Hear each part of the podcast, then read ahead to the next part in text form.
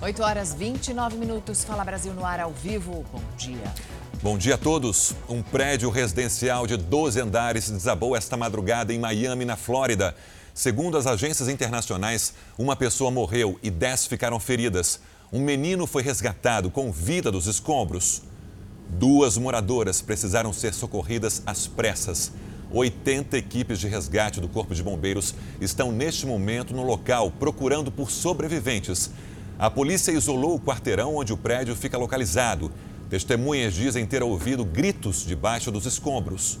Não se sabe o que provocou o acidente.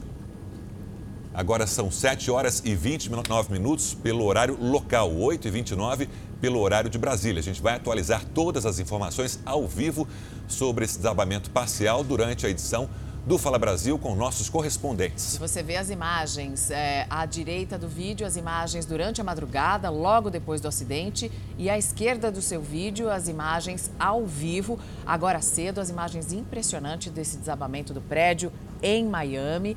Uma pessoa morreu, pelo menos oito feridos, duas mulheres foram socorridas, às pressas já foram levadas para os hospitais. A gente volta a qualquer momento com outras informações. Porque hoje também é o 16º dia de buscas pelo matador mais procurado do Brasil. E esse dia começou com uma intensificação nos trabalhos. O repórter Dionísio Freitas tem as informações. Dionísio, agora os policiais estão se revezando nas buscas, porque existe também uma expectativa da rendição do Lázaro Barbosa? Oi, Mariana, Sérgio, bom dia a todos. Exatamente isso. Para que essa caçada não pare e que continue intensa durante todo o tempo, a coordenação das tropas decidiu montar um esquema de revezamento para que os policiais possam descansar e estar prontos para qualquer ação a qualquer momento. E a expectativa é essa, de que Lázaro ou seja capturado nas próximas horas ou que aconteça um pedido de rendição intermediado aí por advogados. Enquanto isso, vários carros continuam sendo vistoriados e uma grande fiscalização foi montada nas principais rodovias que ligam a localidade de Girassol a outros municípios goianos e ao Distrito Federal para evitar a possibilidade de que Lázaro possa deixar a região escondido dentro de algum desses veículos ou ameaçando as vítimas ou até mesmo sendo acobertado por algum comparsa. Com o perímetro de buscas aumentado, Sérgio Mariana, aumenta também a possibilidade de buscas e da captura de Lázaro Barbosa, já que existe aí um aplicativo que pode fazer denúncias, onde a polícia recebe denúncias em um raio de cerca de 100 quilômetros.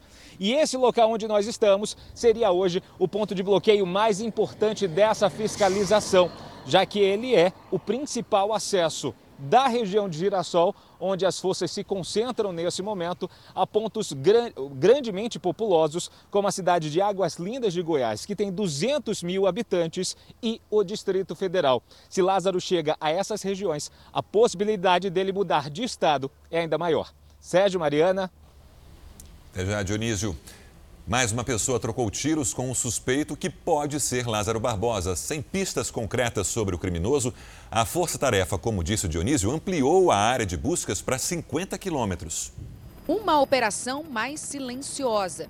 Foi assim o 15º dia de buscas a Lázaro Barbosa. Segundo a Polícia Militar de Goiás, essa é uma nova estratégia. A ideia é que boa parte dos 270 policiais fiquem espalhados na mata, sem aquele entre-sai de viaturas na base das forças de segurança. Segundo a Polícia Militar, a área de buscas está em 50 quilômetros. As equipes trabalham dos dois lados da BR-070, mas as informações oficiais sobre Lázaro Barbosa estão cada vez mais escassas. Um carro que foi encontrado queimado na manhã de terça-feira foi periciado, mas a Polícia Civil descartou que ele tenha sido utilizado pelo matador em série. Segundo a Polícia Civil, o veículo não tinha motor. Os agentes também não descartaram a possibilidade de ter sido uma pista falsa para atrapalhar as investigações. Na manhã dessa quarta-feira, as nossas equipes conversaram com um chacareiro que disse ter tido a casa invadida. Ele contou que trocou o tiro com o suspeito, mas não soube dizer se era Lázaro Barbosa. O local foi periciado. O senhor chegou a ver ele, o rosto? Não, porque é um buraco cano de 40 centímetros, você não identifica não ninguém. O senhor estava em casa, a porta estava trancada, ele tentou forçar, foi isso? Não, ele deu só uma lapada lá na porta, né? O senhor atirou? Atirei. Foram dois tiros, então, um dele e um seu. Isso. O caçador conhecido como Babaçu também foi visto entrando na mata, mesmo sem autorização da polícia. Ele havia sido liberado dos trabalhos, junto às forças de segurança, porque foi desencorajado pela família, mas estava focado em encontrar o assassino. Sem informações oficiais sobre Lázaro, restam especulações. Segundo a Polícia Civil, o Disque Denúncia já recebeu mais de 4 mil ligações. Bom, a Secretaria de Segurança Pública de Goiás já afirmou que aquele carro que foi encontrado incendiado não tem relação com Lázaro Barbosa e a repórter Mônica Novaes tem as informações. Mônica, então esse carro não foi usado por Lázaro nem na fuga em nenhum momento, não é? Bom dia, Mariana. Bom dia a todos. Isso mesmo, um comunicado enviado pela Secretaria de Segurança Pública à imprensa descartou então a relação, qualquer tipo de relação desse veículo encontrado incendiado com o caso Lázaro Barbosa. Existe uma possibilidade de que algum outro criminoso aqui na região roubou esse veículo e, muito assustado com essa intensa movimentação da polícia, acabou abandonando esse carro. A polícia também não descarta a possibilidade de um golpe do seguro, que é quando o proprietário, ele próprio, ateia fogo nesse veículo para depois acionar esse seguro e receber os valores. Nesse mesmo comunicado da Secretaria de Segurança Pública, a imprensa também recebeu informações de que uma casa onde possivelmente Lázaro esteve escondido, aqui na região nos últimos dias, está sendo periciada e o laudo em breve deve sair, deve ser divulgado. A gente está aqui numa barreira da Polícia Rodoviária Federal. Vou pedir até para o André agora, a gente está ao vivo, saiu em alta velocidade. Tá, algo aconteceu, a gente tem visto uma movimentação intensa naquele acesso ali. A gente está a poucos é, quilômetros da base, é, onde estava uma concentração maior de policiais. E agora a gente acabou de ver, foi a primeira movimentação mais atípica dessa manhã. A gente que vai sempre é, recebendo informações, há um vídeo, possivelmente na área de zona rural, de Águas Lindas, que é menos de 10 quilômetros de onde nós estamos agora, onde aparece um homem com uma mochila nas costas e que muitos estão alegando que pode ser Lázaro Barbosa. É claro que todas essas informações elas são recebidas pela polícia, analisadas e posteriormente elas são confirmadas para nós. Mariana, Sérgio. Mais de 300 pessoas estavam aglomeradas em uma casa noturna na zona leste de São Paulo. E uma mulher ficou até dançando na frente das nossas câmeras. Um homem ameaçou jogar cerveja no rosto do delegado que estava comandando a operação. O DJ e o organizador do evento foram detidos. Mesmo no meio do flagrante da polícia, uma mulher parece não se importar com a situação e dança em deboche para a câmera. Cerca de 300 pessoas se aglomeravam em uma pequena pista de dança da Casa Noturna, que fica na zona leste de São Paulo. No meio do tumulto, confusão. Duas pessoas foram detidas por desacato. Uma delas desrespeitou o delegado da operação e foi algemada. Um indivíduo que estava no primeiro andar pegou a cerveja e simplesmente disse que iria jogar sobre o meu rosto. ocasião em que foi contido e será conduzido ao DPPC também para as medidas cabíveis. 183 homens e 121 mulheres estavam no local e foram liberados pelos agentes. O DJ da festa e o organizador foram encaminhados para a delegacia. O proprietário da casa noturna será multado e o local foi lacrado pela prefeitura. É, realmente me parece que essas pessoas aí desafiam a lei e até o próprio vírus aí que vem assolando não só o nosso país como o mundo, né? E se colocam nessa situação, além de se colocarem em risco, colocam em risco também a vida de outras pessoas que não têm nada a ver com isso. Com o pedido de demissão de Ricardo Salles, agora ex-ministro do Meio Ambiente, Joaquim Leite é quem vai assumir o comando de uma das pastas mais importantes do governo Bolsonaro. A gente vai então ao vivo a Brasília com Lívia Veiga. Lívia, bom dia. Ele já despacha hoje? Oi, Sérgio, bom dia para você, bom dia a todos. A transição foi feita ontem mesmo. Ele já está no cargo e em exercício. Em 2019, Joaquim Pereira Leite ocupou o primeiro cargo no Ministério do Meio Ambiente como diretor do Departamento Florestal. Ele ficou na vaga até abril do ano passado, quando foi nomeado secretário da Amazônia e Serviços Ambientais. Há entre aliados do presidente Jair Bolsonaro a expectativa de que Leite seja uma alternativa temporária. Muitos apoiadores do governo pedem por mais espaço e o novo ministro vai ter o desafio de suportar essa pressão. Ricardo Salles deixou o Ministério do Meio Ambiente alegando motivos pessoais. Ele é alvo de um inquérito no Supremo Tribunal Federal por supostamente tentar dificultar investigações sobre apreensão de madeira na Amazônia. O agora ex-ministro nega as irregularidades. Sérgio Mariana. Obrigada. A gente volta a falar agora sobre um prédio de 12 andares que desabou em Miami, na Flórida. Esse prédio desabou parcialmente. Os moradores desse condomínio foram retirados por precaução. As autoridades confirmaram agora há pouco a morte de uma pessoa, uma vítima que chegou a re ser resgatada dos escombros, ainda com vítima. Foi levada para o hospital, mas não resistiu aos ferimentos. E foi anunciado agora há pouco que outras 10 pessoas estão feridas e foram tratadas no próprio local do acidente mesmo. Daqui a pouco a gente volta com nossos correspondentes, com todas as informações ao vivo. Aparentemente, o que desabou foi essa parte de trás do, do prédio que parece uma sacada. Você vê no prédio ao lado o mesmo modelo? Foi parecido com uma sacada. Foi só uma parte que caiu. Mariana, Mas... A, a, prefeita de Miami informou que estava sendo feita uma obra na cobertura do, do prédio, mas ainda não se sabe se foi isso que provocou o desabamento parcial que ocorreu por volta de 2 horas da manhã no horário local. Agora são 7h49 no horário de Miami. São cerca de 100 apartamentos nesse prédio, construído no início da década de 80. E uma, uma preocupação a mais é que está se, se, se aproximando uma tempestade dessa região onde está localizado o prédio em Surfside, na Flórida. As imagens noturnas dos resgates né, que foram feitos é, das pessoas que estavam do outro lado.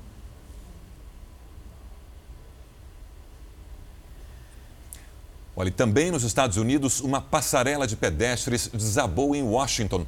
Cinco, cinco pessoas ficaram feridas. O acidente provocou um grande congestionamento na estrada na tarde de ontem. Uma investigação preliminar aponta que a queda foi causada pela batida de um caminhão pouco tempo antes. A passarela tinha passado por uma inspeção em fevereiro e por isso as autoridades descartaram um problema na estrutura dessa passarela. Então, em fevereiro a passarela estava bem, mas hoje, né, um, um caminhão passando é, por baixo do local bateu e ela veio abaixo. O 16º dia de buscas pelo matador mais procurado do Brasil começou com uma intensificação nesse trabalho. A gente volta agora a falar com o repórter Dionísio Freitas, que tem mais informações. Foi divulgado, é, a gente estava numa expectativa já, Dionísio, pela entrega, pela, pela rendição do Lázaro. A polícia confirma que ele se entregou? Mariana, infelizmente não. Conversei agora há pouco com a assessora da Secretaria de Segurança Pública do Estado de Goiás. Ela nega essa informação, mas claro que esse é um assunto que vem sendo especulado desde a noite da última terça-feira, quando advogados começaram a procurar a, a coordenação das tropas aqui na cidade de Girassol justamente ventilando a possibilidade de que familiares e amigos estariam tentando também intermediar essa rendição. A assessoria informou também que as tropas continuam trabalhando em uma nova estratégia, um pouco mais silenciosa, mas continua mantendo o monitoramento de quadrantes específicos dentro de toda a área onde o Lázaro foi visto nos últimos dias. Lembrando que ele percorreu uma área de 120 quilômetros e que os policiais estariam justamente monitorando tanto em viaturas oficiais quanto em descaracterizadas nas principais rotas em que Lázaro teria sido visto. Sérgio, Mariana. Dionísio, caso Lázaro se entregue, qual vai ser o processo estabelecido pela Secretaria de Segurança aí de Goiás? Nas primeiras informações comentadas sobre isso com a secretaria, Sérgio, a possibilidade é que, ao ser detido, ele já seja levado diretamente para Goiânia, capital aqui do estado de Goiás, para que ele possa ser autuado, preste depoimento e logo depois existe a expectativa também de uma grande coletiva para que a polícia explique como houve essa detenção, ou rendição. Mas tudo isso ainda depende do principal fator de toda essa história, que é localizar Lázaro Barbosa de Souza. A partir daí, e dependendo de onde ele seja detido, isso pode mudar um pouco. Como, por exemplo, se ele for encontrado dentro do Distrito Federal por tropas da capital do país, ele pode ser levado para a penitenciária da Papuda ou para o complexo do Departamento de Polícia Especializada dentro de Brasília. Sérgio? A polícia de São Paulo faz agora de manhã uma mega operação para combater o tráfico de drogas e a repórter Maria Carolina Paz está acompanhando o trabalho da polícia. Tem as informações para a gente. Bom dia, Maria Carolina. Já se sabe o número de pessoas que foram presas nessa operação?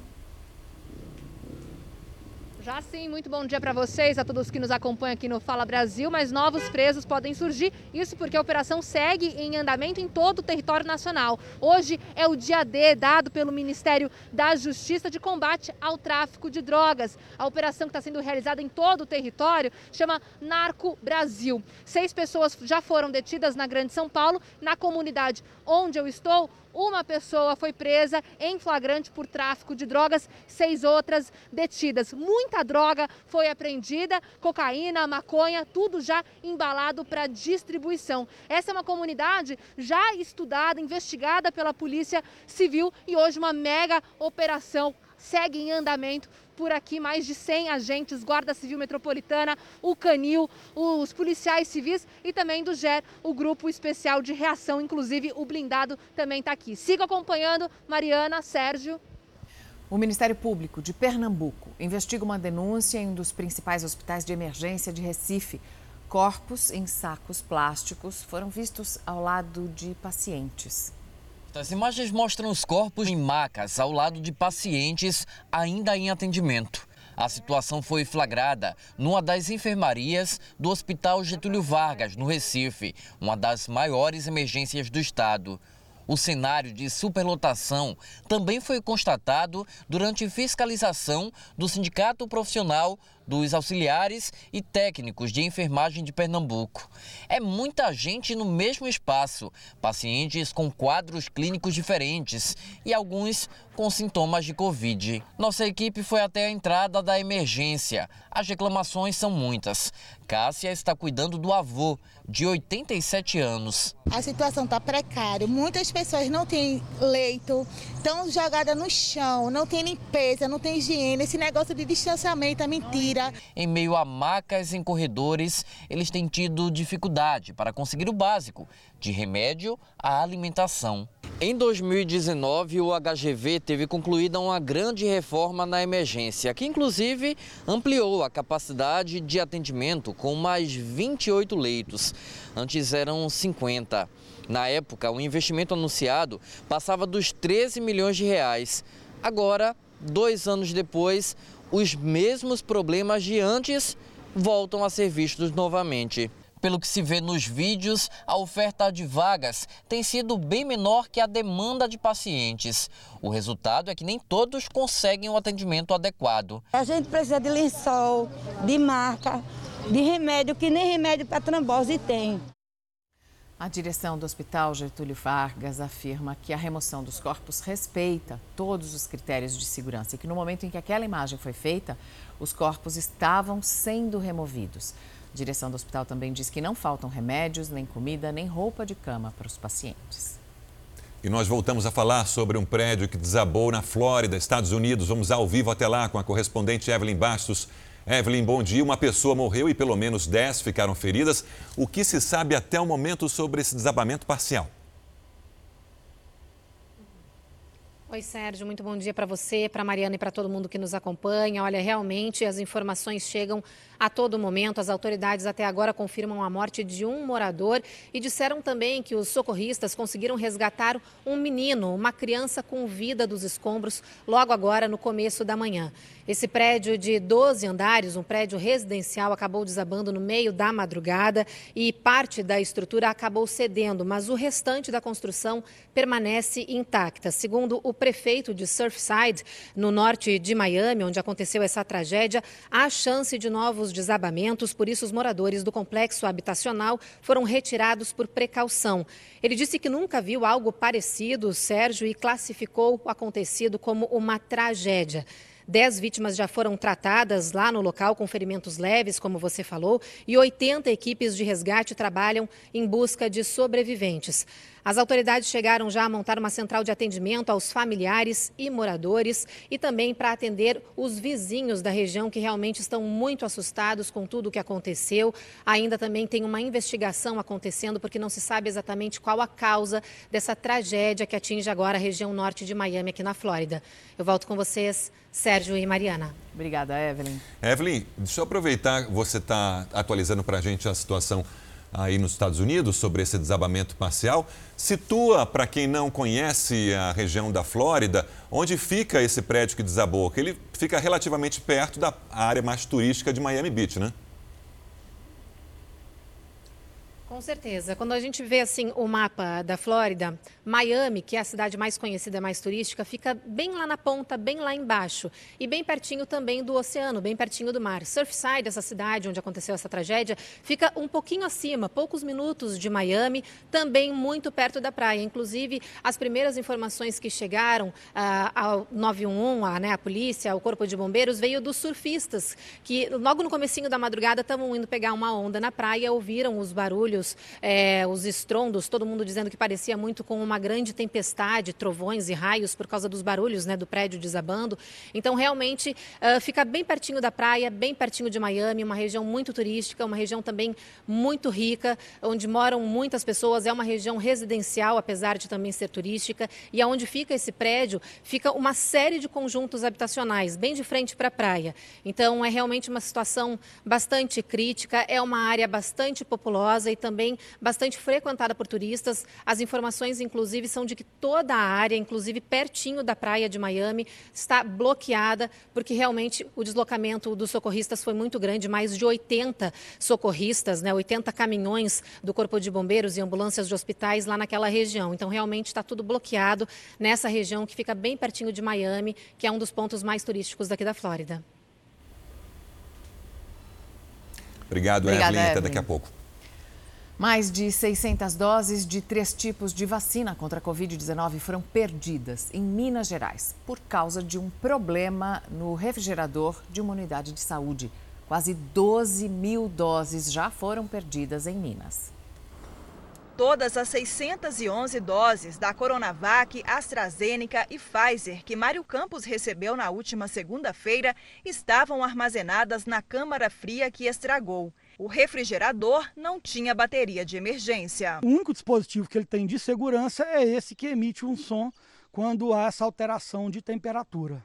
Por isso que nós entendemos que isso foi à noite, na parte né, noturna. As doses de vacina foram encaminhadas para uma análise técnica para saber se foram danificadas. Tem pessoas que estão chorando, que chegando para chegar o dia de tomar a vacina. A prefeitura já abriu um procedimento interno para apurar a perda das doses. E nesta quinta, um funcionário da unidade e a secretária municipal de saúde vão prestar depoimento à polícia. Também essa semana, Betim, na Grande BH, perdeu 270 doses da vacina AstraZeneca Oxford. De acordo com a Secretaria Municipal de Saúde, no último sábado, durante uma limpeza na sala de vacina, a câmara onde ficam armazenados os imunizantes foi desligada por acidente. Depende dos adultos vacinar para que os menores voltem para a escola. E aí, como é que fica? Quem vai responder por essa conta? De acordo com a Secretaria de Estado de Saúde, até o dia 16 de junho foram registrados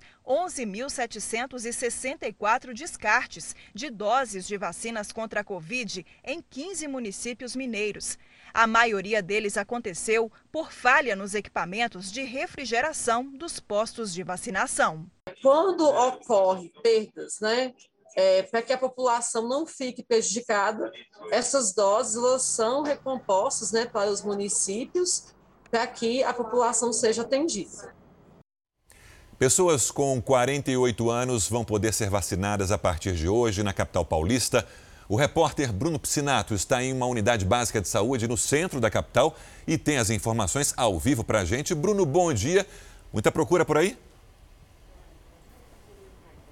Bom dia, Sérgio. A gente está aqui na UBS de Santa Cecília, região central, como você disse. A movimentação por aqui, Sérgio, nesse momento é tranquila. A gente vê o pessoal chegando para vacinação. Quem chega é vacinado rapidamente. Fica até a dica, inclusive, para quem estiver dentro da faixa etária de 48 anos, né, ou idades atrás disso, né, que podem se vacinar ainda, podem vir aqui a Santa Cecília, que está tranquila. A estimativa da prefeitura é que 170 mil pessoas dessa faixa etária de 48 sejam vacinadas hoje. Vacinação segue amanhã. Aí para a faixa etária de 47 anos, esperados também mais 170 mil pessoas. A vacinação que tinha sido interrompida voltou ontem na cidade de São Paulo e também em outras capitais. Agora, uma notícia de última hora, uma boa notícia, é que agora há pouco, por volta das 7 da manhã, no aeroporto de Guarulhos, chegou um carregamento de 300 mil doses, doses da vacina Janssen, do laboratório Janssen, que foram doadas pelos Estados Unidos, chegaram hoje até o Brasil, vão ser levadas até o Ministério da Saúde e depois distribuídas pelo Plano Nacional. Total é de 3 milhões de doses, né? expectativa também para uma chegada de um novo carregamento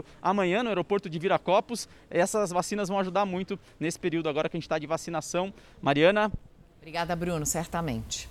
O deputado federal Luiz Miranda, do DEM do Distrito Federal, antecipou uma parte do material que será entregue na sexta-feira à CPI da pandemia. Ele afirma que passou ao presidente Jair Bolsonaro denúncias de irregularidades na compra da vacina indiana Covaxin, mas que as pressões pela negociação continuaram.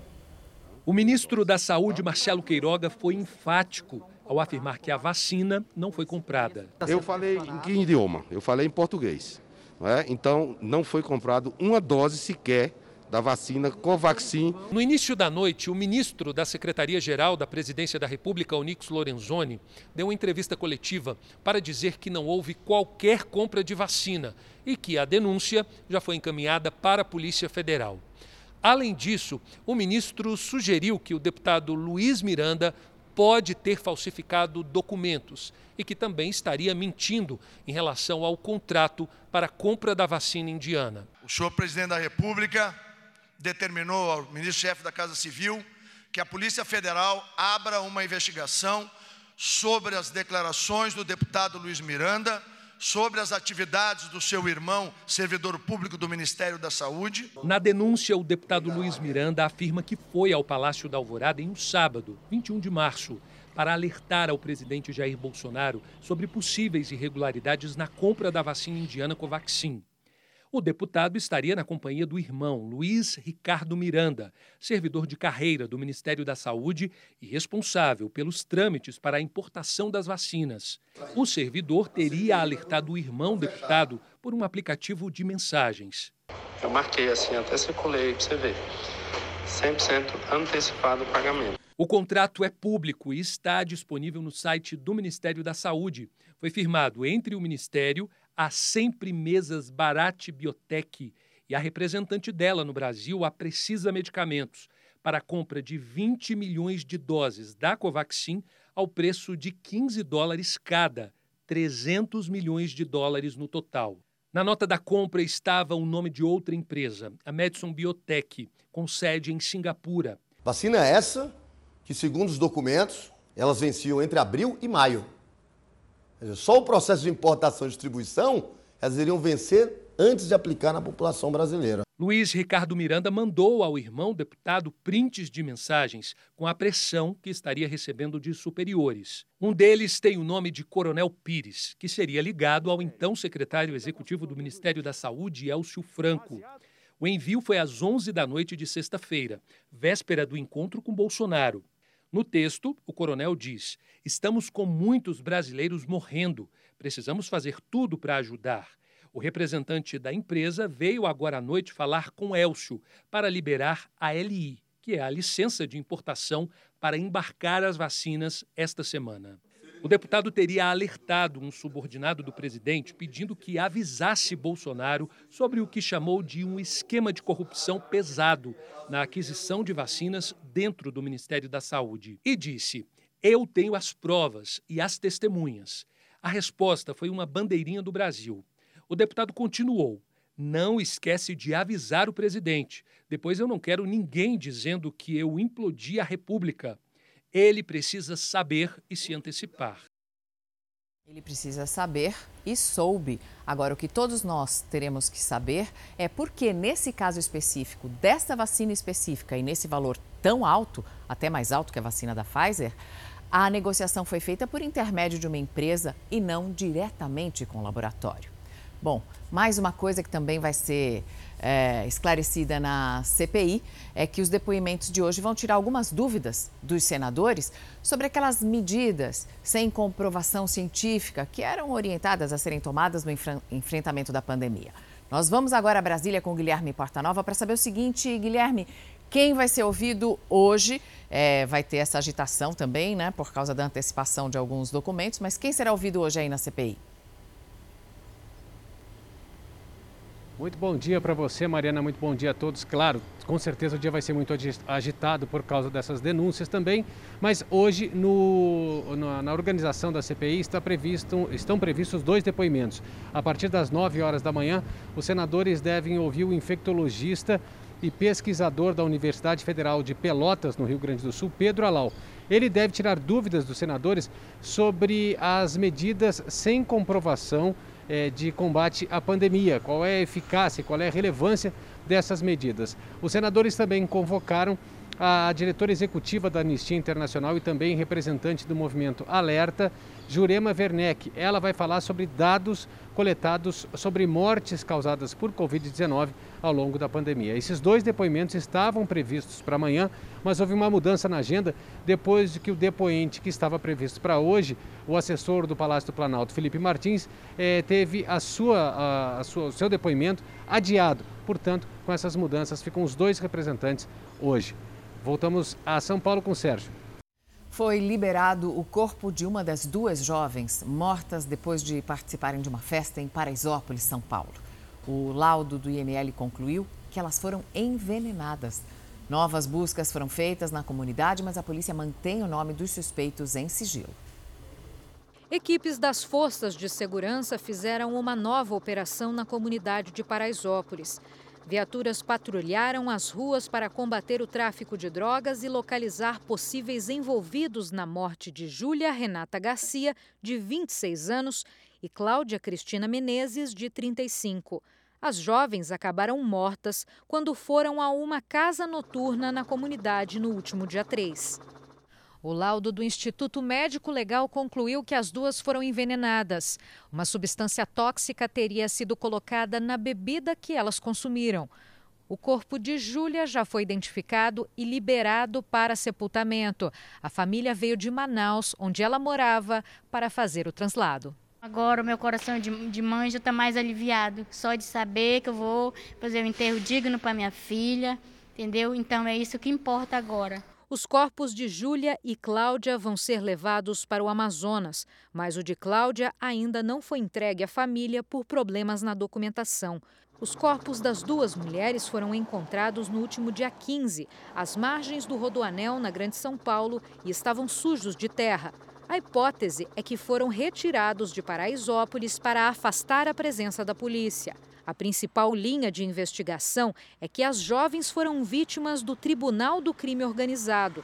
As duas teriam sido mortas no mesmo dia e horário, mas com motivações diferentes. Júlia estaria se relacionando com um traficante do Rio de Janeiro, rival da facção que atua em Paraisópolis. E Cláudia estaria namorando um policial. De acordo com agentes que trabalham nas investigações, pessoas já ouvidas poderão ser chamadas novamente para depor. Entre elas, o dono da casa noturna onde Júlia e Cláudia estiveram. Pedidos de prisão podem sair a qualquer momento, mas os nomes desses suspeitos são mantidos em sigilo. Uma babá salvou a vida de uma criança de um ano e oito meses em Goiás. Ela tirou a criança de dentro da boca de um jacaré. O corpo de bombeiros levou o menino ao hospital de helicóptero. Segundo a mãe, a criança brincava perto de uma lagoa quando ela ouviu os gritos e já viu a babá com um bebê no colo. A criança está bem, mas com graves ferimentos nos braços. Isso aconteceu em Poranga, Porangatu. A prefeitura informou que há placas na região alertando para os riscos com o animal. Uma mulher foi detida por mentir que estava grávida e que teve 10 bebês na África do Sul. Ela ficou famosa no país ao divulgar que tinha dado à luz 10 bebês. No começo do mês, a família chegou a receber doações no valor de 350 mil reais para ajudar a cuidar das crianças. Mas as autoridades descobriram que era tudo mentira. O pai dos bebês não mostrava sequer uma foto dos recém-nascidos. E nenhum hospital da região onde eles vivem tem registro desses nascimentos. Os exames médicos feitos recentemente descartaram uma gravidez.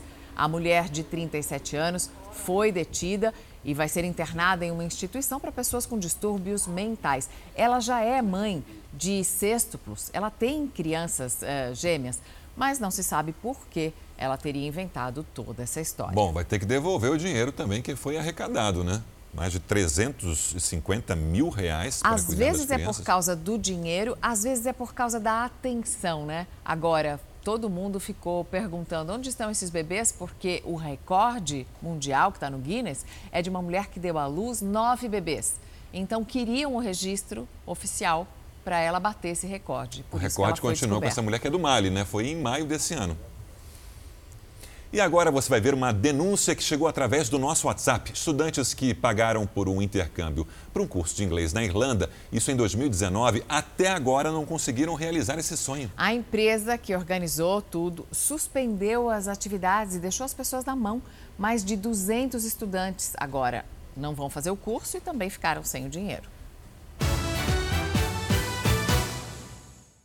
Era para ser uma experiência inesquecível em um país da Europa, mas se tornou uma dor de cabeça para milhares de brasileiros. Sueli juntou 37 mil reais durante nove anos para que a filha estudasse inglês na Irlanda. Um verdadeiro sacrifício em prol de um sonho. Nós deixamos realmente de fazer o que nós gostávamos. Se a gente pensava, planejava numa viagem para a Europa, a gente não, não porque era a prioridade era estudar. A filha encontrou na internet essa agência que prometia um melhor atendimento em intercâmbios e marcou a viagem para agosto de 2019. Faltava pouco tempo para o embarque quando a agência anunciou nas redes sociais a suspensão das atividades por causa de problemas financeiros. A empresa havia comprado apenas as passagens para cliente e nunca chegou a reservar a hospedagem e a escola de inglês. Teve muita gente que saiu daqui, foi para lá e quando chegou lá ficou com a mão na frente e outra atrás. Rafael também contratou a agência, mas nem chegou a viajar. Na época, ele pediu demissão do emprego, vendeu um carro de 28 mil reais e investiu todo o dinheiro no sonho, que nunca foi realizado eu fiquei frustrado por, por não ter ido, certo? Por ter um sonho, um sonho abalado, uma cancelado por conta desse, desse pessoal. E estou tentando me levantar aos poucos. Vemos até o endereço da agência que está no contrato que foi feito entre a empresa e os clientes. É uma rua que fica aqui na zona sul de São Paulo. Nós fomos até o prédio comercial e fomos informados de que a agência não está mais aqui há pelo menos dois anos. No lugar funciona uma outra loja. Os clientes reclamam que desde o anúncio do fechamento não conseguem mais falar com os funcionários, nem pessoalmente, nem por telefone. Quando mandam e-mails, também não são respondidos.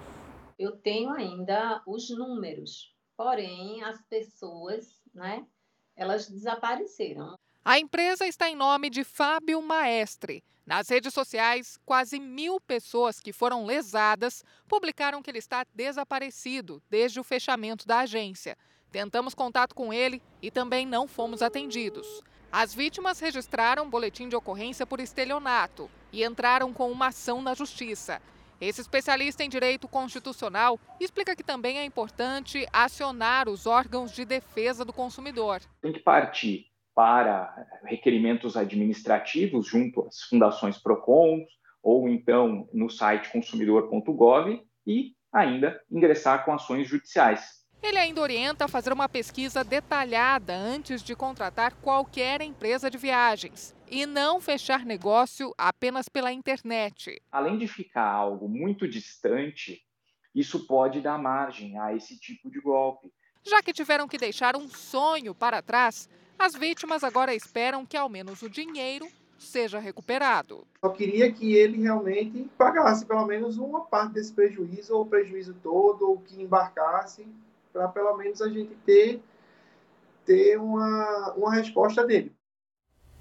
E se você também quer enviar uma denúncia como essa, pode mandar sugestões de reportagens. O nosso número é 11 99779 7777.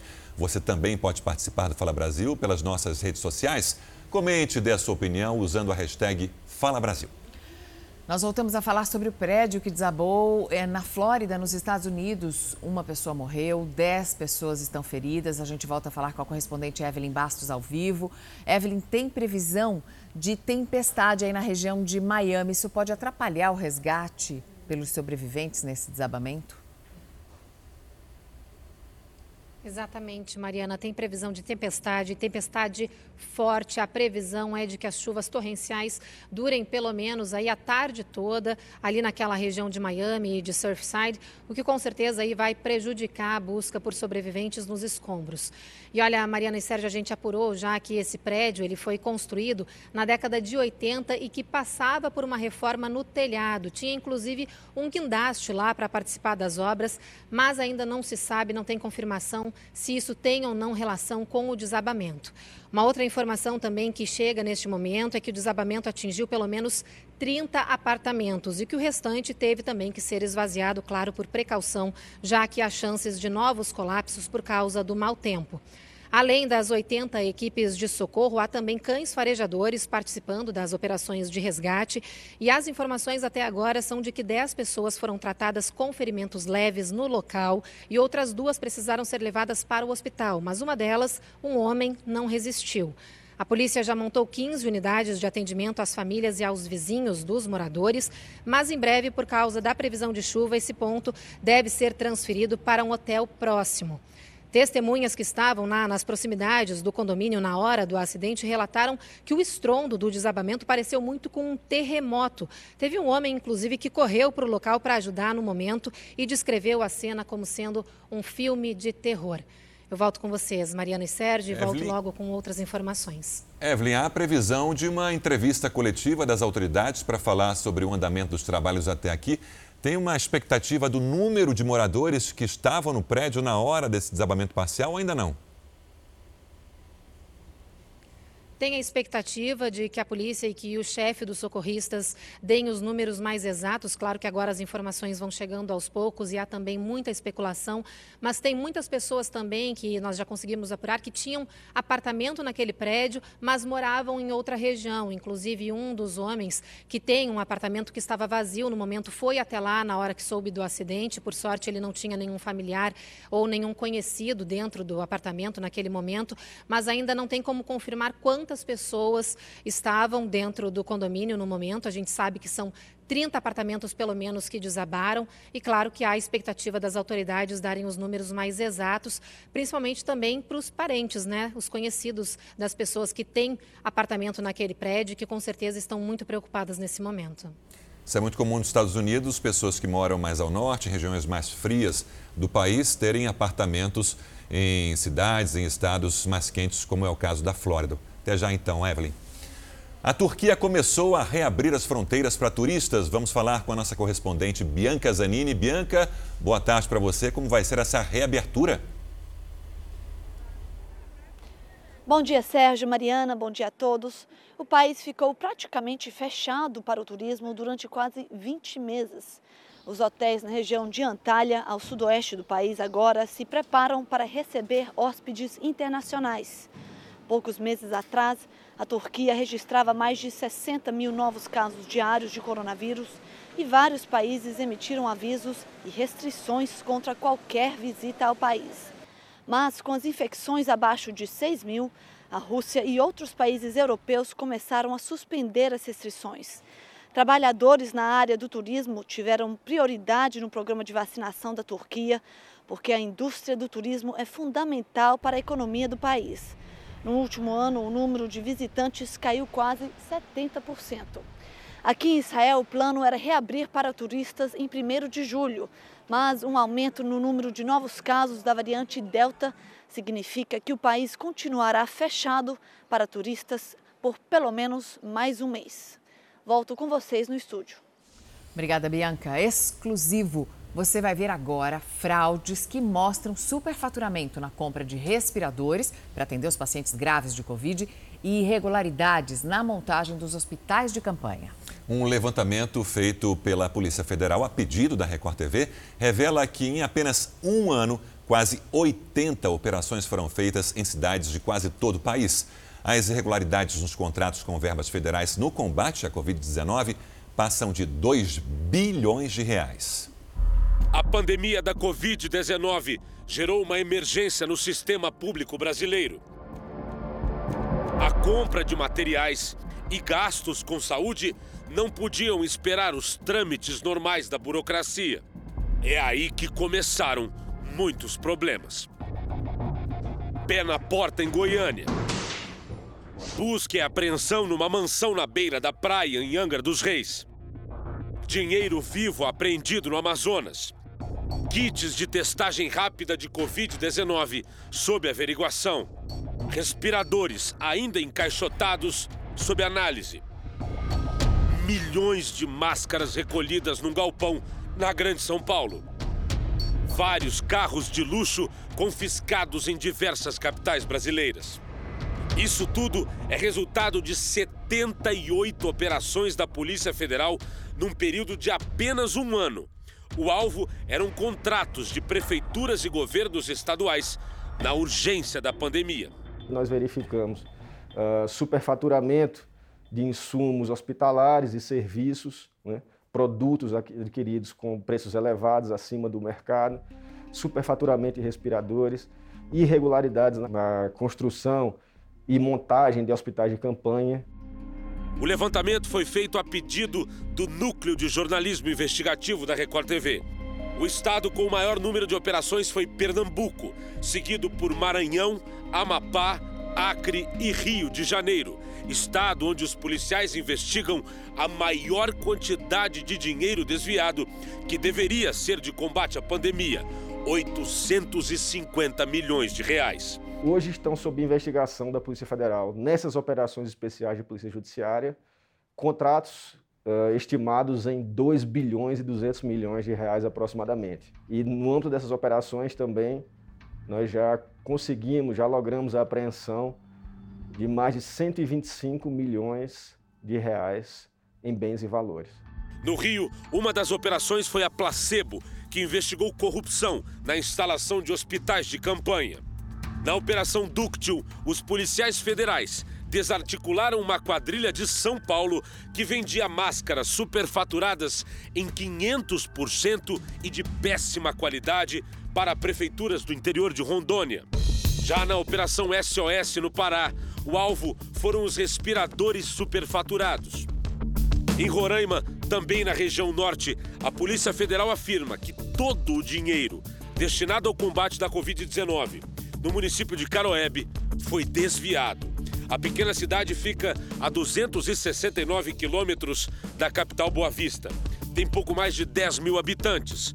Lá, o coronavírus matou 17 pessoas e infectou mais de 2 mil. Mas os investigadores não deram muitas informações sobre essa operação, que inclusive interrogou o ex-prefeito de Caroebe.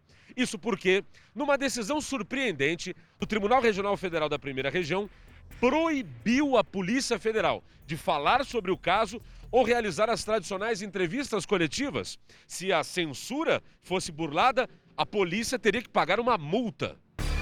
As operações geraram processos que ainda estão em andamento. A Polícia Federal garante que mais operações estão por vir. No entanto, o presidente do Instituto Não Aceito Corrupção acha que as ações policiais podem ter pouco efeito.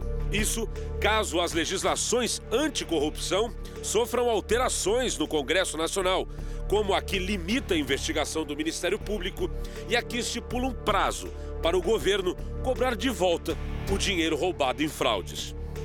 Nós precisamos, por exemplo, da prisão após condenação em segundo grau. Nós precisamos do fim é, do foro privilegiado.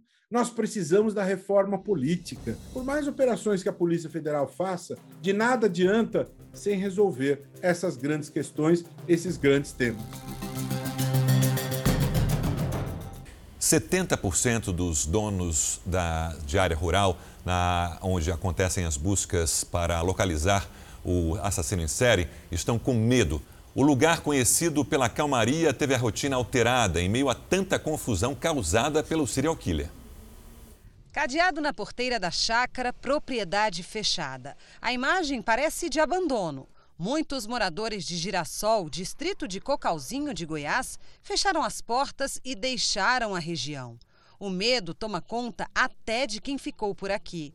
O Miguel não dorme mais na propriedade. Vem de Brasília só para cuidar dos animais. Quando dá umas três horas, o que tem para resolver, o que nós conseguimos resolver, é resolvido e o que não dá, a gente protela, né? Então, todos os dias para Brasília, para casa, e o que era o nosso lazer, o nosso descanso, acaba ficando mais sendo uma preocupação. As propriedades, que eram sinônimo de paz e tranquilidade para quem vinha da cidade, se tornaram motivo de preocupação. O medo dos moradores da região tem fundamento. Eles ficam com receio de, quando for à noite, por exemplo, um criminoso ter acesso fácil à propriedade. Até porque o que divide uma da outra é uma cerca como essa. Facilmente a pessoa pode passar aqui, já estar dentro e ter acesso à propriedade. E muitas delas têm aqui os fundos, o quintal, virado para uma área como essa, de mata fechada, de vale, onde à noite é muito fácil uma pessoa se esconder e depois aproveitar a ocasião e entrar na propriedade. Eu tenho uma sorte que eu tenho muitos cães de guarda aqui na fazenda, mas de qualquer maneira não deixa de ser um susto, né? Qualquer barulho diferente que nós acabamos de escutar, vamos supor, até um carro diferente que chega, a gente já fica um pouco apreensivo. Os moradores não veem a hora das buscas terminarem para a rotina voltar ao normal. Enquanto isso, a polícia segue num trabalho intensivo que une diversas forças de segurança pela captura do Lázaro. Fazendeiros e moradores dessa região estão ajudando a polícia. Alguns até já entraram no meio da mata para tentar encontrar o serial killer. A polícia não dispensa ajuda, mas pede cuidado para quem estiver nessa região. Esse homem mora em Águas Lindas de Goiás e diz que já entrou na mata algumas vezes para procurar por Lázaro Barbosa. Ele se apresenta como o Mr. M e diz que é caçador. Eu dormi dois dias no mato, cacei onde ele andava, que eu já vi onde ele acendeu fogueira para comer passarinho. Ele comeu passarinho, ele ele saiu de uma cachoeira tomando banho. Os moradores conhecem bem a região e acreditam que podem ajudar. O secretário de Segurança Pública de Goiás, Rodney Miranda, já tinha falado que não quer colocar civis no mesmo local em que os policiais estão, já que isso oferece risco de morte para essas pessoas. Esse homem afirma que Lázaro roubou alimentos da fazenda dele na madrugada de terça-feira. Ele atirou, mas não acertou o criminoso. Chegou muito violento, entendeu? Quebrar as portas todas, não falava nada, queria entrar para dentro. E chegou a hora que o limite acabou. O que, que o senhor fez? Aí eu fui obrigado a dar um tiro. E ele atirou de volta. E ele atirou de volta, a questão de uns 50 metros, 60 metros de distância. As pessoas querem ajudar indo para o mato ou repassando informações para a polícia. O Disque Denúncia já recebeu mais de 4 mil ligações. Muita gente dizendo ter visto Lázaro em diferentes partes do país. A polícia trabalha né, de forma árdua nisso, mas nós pedimos em contrapartida realmente responsabilidade da sociedade para se limitar a nos passar dados reais, concretos, informações que nos auxiliem realmente na localização do Lázaro ou outra informação que possa auxiliar nas investigações. Várias equipes trabalham sem parar todos os dias. Vamos ao vivo novamente com o Dionísio Freitas. Dionísio, até quando segue essa operação intensa da polícia, das forças de segurança de Goiás? Sérgio, essa é uma resposta que nem a própria Secretaria de Segurança Pública do Estado de Goiás consegue pré-definir. Isso porque agora há pouco eu conversei com a assessoria de comunicação da Secretaria e eles afirmaram que os trabalhos das tropas que estão aqui na região só devem acabar quando Lázaro for preso e a tranquilidade puder ser restabelecida aos moradores aqui do entorno de Brasília.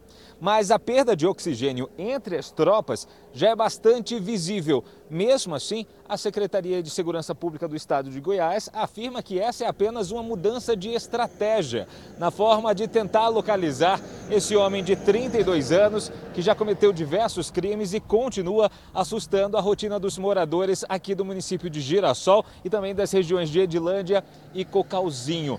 Para você ter uma ideia, Sérgio, ah, hoje nós não vimos nenhuma passagem de viaturas trabalhando na tentativa de localizar Lázaro Barbosa de Souza dentro dessas regiões de mata que são consideradas quadrantes essenciais nesse trabalho feito pelas, pelas polícias do estado de Goiás e também do Distrito Federal. Os gastos com alimentação, combustível de viaturas, de helicópteros e até mesmo o uso de equipamentos deve continuar por tempo indeterminado, segundo o governo de Goiás. Sérgio Mariana. Obrigada, Dionísio. Laudos do Instituto Médico Legal apontaram que o casal que foi encontrado morto dentro do banheiro no apartamento no Rio de Janeiro apresentava sinais de asfixia causada por intoxicação de gás.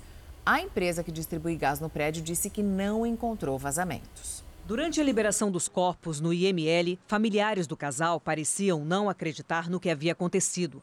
Matheus Viana e Natália Marques, ambos de 30 anos, foram encontrados já sem vida no banheiro do apartamento de Matheus, no sexto andar deste prédio, no Leblon, na zona sul do Rio. Segundo a perícia, não havia sinais de arrombamento e o chuveiro estava ligado.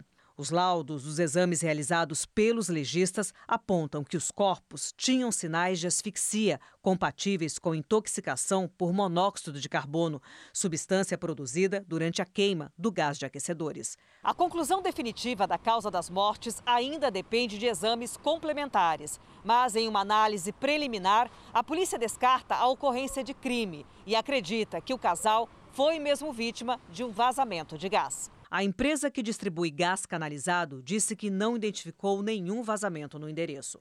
Mas, segundo especialistas, como o aquecedor estava instalado no banheiro, um local de pouca ventilação, o monóxido de carbono pode ter se acumulado rapidamente.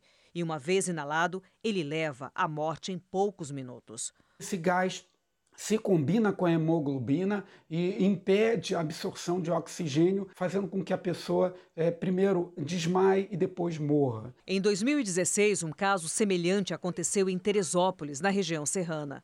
Maíra Nudeman, de 23 anos, e Rafael de Paula Campos, de 20, foram encontrados abraçados dentro do banheiro da casa de parentes. Um problema no sistema de aquecimento instalado no banheiro causou a intoxicação das vítimas. Em 2019, uma família inteira de brasileiros morreu no Chile por causa de um vazamento de gás no prédio em que estavam hospedados durante as férias. Os cuidados que devemos ter, é, infelizmente, ainda existem imóveis antigos que possuem aquecedores dentro do próprio banheiro. É possível? Sim, mas tem que ter uma ventilação natural permanente, janelas amplas. Nós voltamos a falar sobre o desabamento de um prédio em Miami, nos Estados Unidos. Uma pessoa morreu, dez ficaram feridas. A gente volta a falar com a correspondente Evelyn Bastos, direto da Flórida. Já tem uma confirmação, Evelyn, do número de pessoas que estavam dentro do prédio na hora do desabamento?